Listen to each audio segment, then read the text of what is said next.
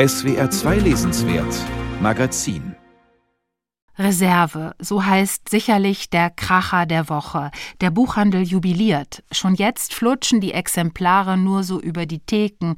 Interessant, wie da jemand einen medialen Frontalangriff auf die eigene Familie fährt.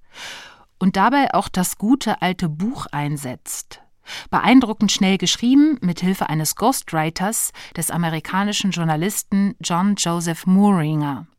Auf Englisch sind 416 Seiten herausgekommen, im buchstabenreicheren Deutsch sind es dann gleich mal 100 Seiten mehr. Das Buch erscheint auf einen Schlag in 16 Sprachen, die Übersetzer waren also unfassbar schnell. Den äh, ganzen Gossip will ich hier nicht nochmal wiederholen, den kennen wir, glaube ich, schon zur Genüge, aber ich will gerne ein paar Worte dazu sagen, wie man das Buch lesen kann. Die Ähnlichkeit zu Königsdramen von Shakespeare liegt ja sehr auf der Hand, aber auch an die emotionale Verbürgerlichung des Adels, etwa bei Schiller, kann man denken. Stichwort bürgerliches Trauerspiel. Gleichzeitig ist das Buch eines dieser aktuell sehr beliebten Ego-Dokumente, also ich habe eine Geschichte und die muss erzählt werden. Memoir ist das Wort dafür. Es kommt Hand in Hand mit dem Begriff Selbstermächtigung. In diesem Sinne ist es ein Stück Emanzipationsliteratur, Befreiungsliteratur. Zumal es sich auch in die aktuelle Rassismusdebatte einreiht und davon sicherlich auch nicht zu knapp profitiert.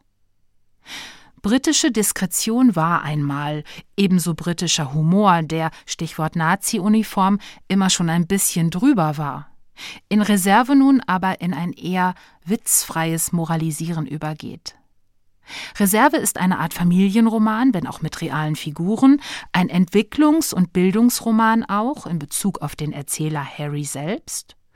Und es steckt auch ein dickes Stück traditioneller Romantik in ihm, ein bisschen wie Ludwig Tieck, eine Liebeskonstruktion wahr, echt, authentisch gegenüber einer sogenannten Institution, hier halt dem Königshaus. Wahre Liebe braucht kein Geld, insinuiert Teague sehr witzig, was natürlich nicht wahr ist, und deswegen verdient Autor Harry an Reserve natürlich Unmengen. Es ist insofern auch ein sehr gutes Warenprodukt.